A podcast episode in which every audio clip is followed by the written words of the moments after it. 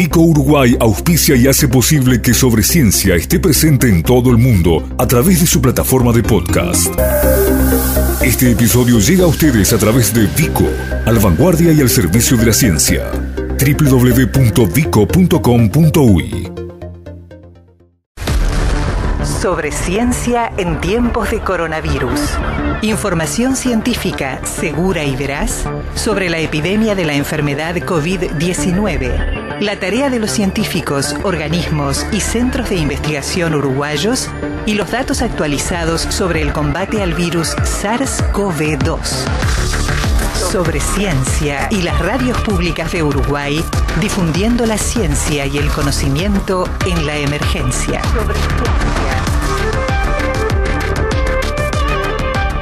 La actividad llevó por título Mirada Interinstitucional sobre la vuelta a clases durante la pandemia COVID-19. Lo organizó el Colegio Médico del Uruguay y la coordinó la profesora agregada doctora Catalina Pincha, que está en línea. Doctora Pincha, ¿cómo le va? Buenas noches. Hola, buenas noches, ¿qué tal? ¿Cómo están? Bien, muchas gracias por estos minutos.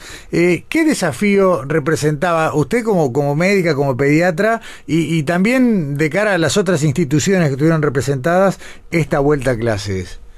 En medio de una pandemia, ¿no?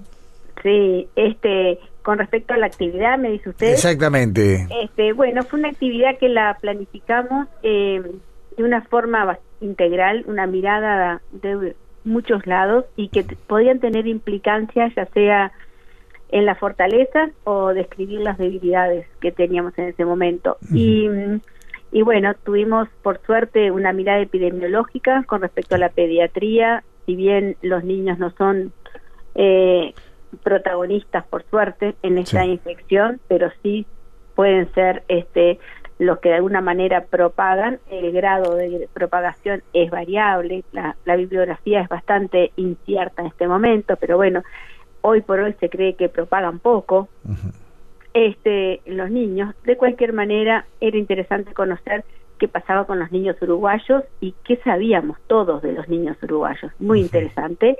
Luego vino la mirada del Ministerio de Salud Pública, todos los protocolos y el trabajo que se tomaron desde diferentes líneas para tratar de organizar y en cierta manera ponerlo a tierra todo el conocimiento teórico que se tenía y llevarlo ahí, a la parte comunitaria, a la parte de las escuelas, a la parte de los liceos.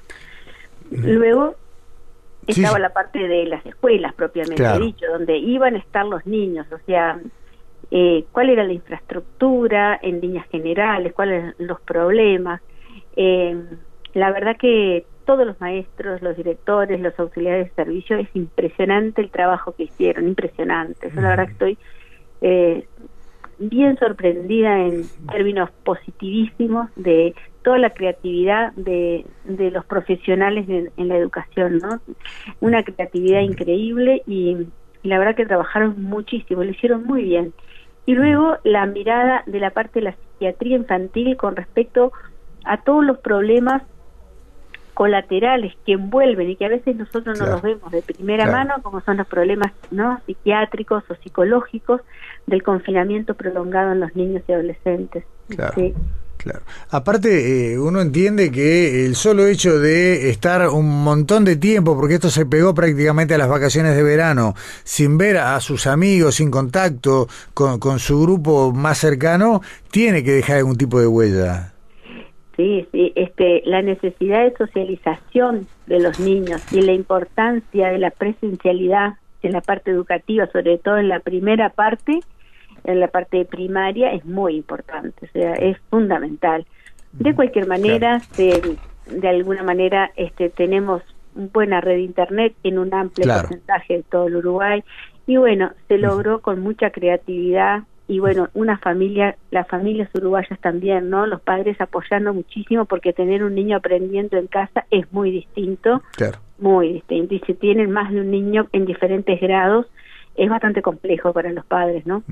Desde, desde la óptica, por un lado, de la pediatría en general, pero además eh, teniendo en cuenta que hubo una epidemióloga pediatra participando del evento, eh, ¿qué precauciones se les recomiendan a los padres, sobre todo a los niños pequeños, a los cuales es tan difícil, eh, bueno, decirles mantengan una distancia, respeten de- determinados protocolos? ¿Qué tenemos que observar en casa para dar una mano en ese sentido?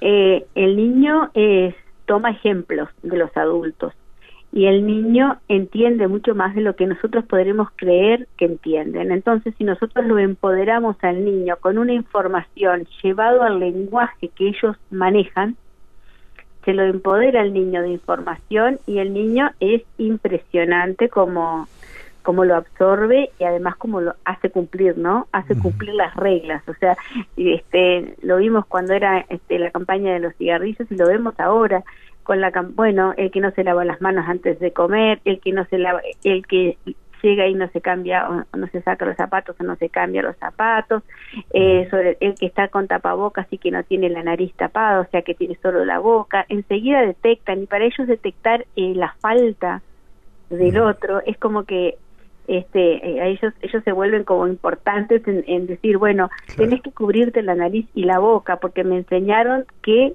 ahí está el germen o es muy interesante. Los niños empoderados de información son grandes y buenos difusores de, conocimiento. La, la, mm, a ver, el, extremo cuidado que venimos atravesando en materia sanitaria eh, puede ayudar a que los niños crucen este invierno con un mejor resultado sanitario en general de las otras enfermedades que no son COVID-19?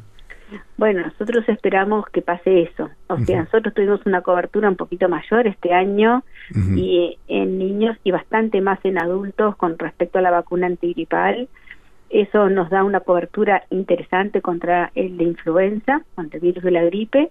Y bueno, el no tener el contacto y después estar con las manos limpias y el uso de tapabocas y las distancias también son medidas que sirven para evitar otras enfermedades.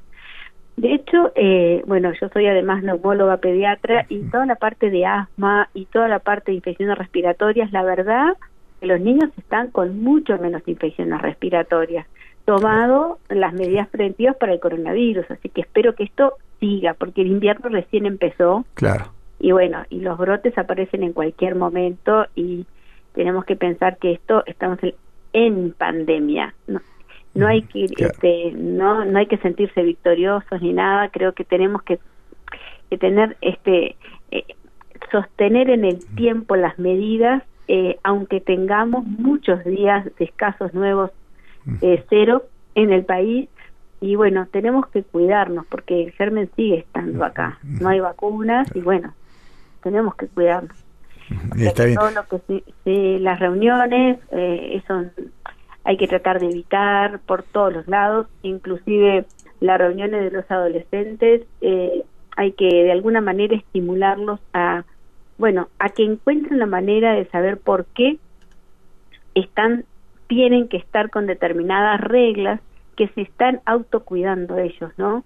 Y eso en los adolescentes ahora, con el comienzo de las clases, con tanto tiempo sin verse, eh, hay que tratar de, bueno, de que de estar un poquito más firme en esos conceptos, ¿no? yo creo que es muy importante. Dentro de lo que se ha sabido en el día a día, a partir de bueno investigaciones que se van acumulando sobre el COVID, la COVID-19 y la enfermedad en particular, eh, se sigue manteniendo la idea, creo que usted le dijo al arranque de la conversación, de que los niños son agentes moderados de contagio y en general cruzan eh, una infección de manera benigna. La mayoría de los niños tienen esa evolución, lo ha mostrado la bibliografía internacional, los niños no son los más afectados ni los más graves. Existen casos graves, hubieron casos graves en el mundo, nosotros no, nos tocaron niños con infecciones leves, con eh, sin internaciones, o sea, nos tocaron los niños no fueron el problema en nuestro país. Pero bueno, hay que seguir cuidándolos a los niños, no hay que no hay que aflojar en ese aspecto. No hay que quedarse con la seguridad de que no les pasa nada. Ellos se infectan y se enferman. Habitualmente la infección es leve, pero también este, hay que tener en cuenta que ellos pueden también transmitirlo, o sea que las medidas de prevención las tienen que cumplir a rajatabla.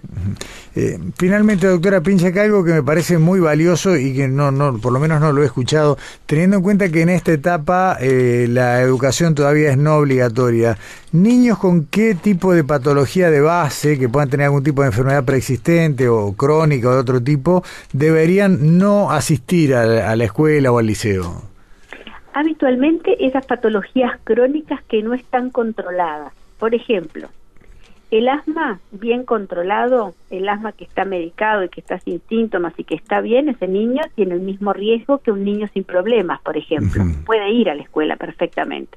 O todas las enfermedades crónicas que, que no estén controladas del todo, o, por ejemplo, los pacientes que tienen inmunodepresión, o sea, que tengan las, las defensas bajas, que tengan una cardiopatía, ¿no? Sí, que sí. esté con múltiples tratamientos pacientes que estén con oxígeno en este momento, por algún motivo, las patologías crónicas del niño.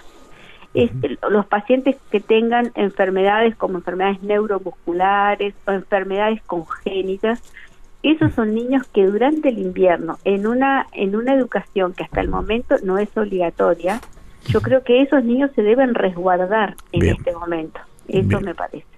Está bien. Y, el consejo final me parece que ante la duda cualquier familia lo mejor que puede hacer es la consulta profesional antes de eh, decidir si los envía o no a la educación.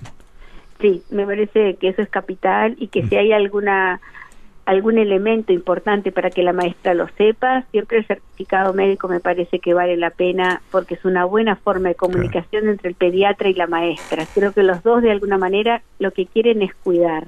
Entonces, una buena comunicación cuando el niño no está, no tiene algún problema y no está dentro de las causas más frecuentes, me parece que no está de más, no está de más, eso no significa que sea obligatorio, pero no está de más en muchas oportunidades mandarle una cartita a la maestra explicando algún detalle desde el punto de vista pediátrico que apoye a la conducta de la maestra o que le saque el miedo a ese paciente o este hablar con la madre de la importancia que tiene resguardar un poco más ese niño antes de estar en contacto con otros niños. Eh, doctora Catarina Pincha, que es integrante del Consejo Directivo del Colegio Médico y también presidenta de la Sociedad Uruguaya de Pediatría, muchísimas gracias por estos minutos y bueno, eh, estimo que como la epidemia tiene mucho por delante, nos guste o no, seguiremos conversando más adelante. Muchísimas gracias por este espacio, un fuerte abrazo y espero que todo a todos nos vaya bien. Un abrazo. Ojalá que sí, igualmente, hasta pronto. Gracias, hasta luego. Sobre, sobre ciencia. Información científica segura y veraz sobre la epidemia de la enfermedad COVID-19 y la tarea de los científicos uruguayos.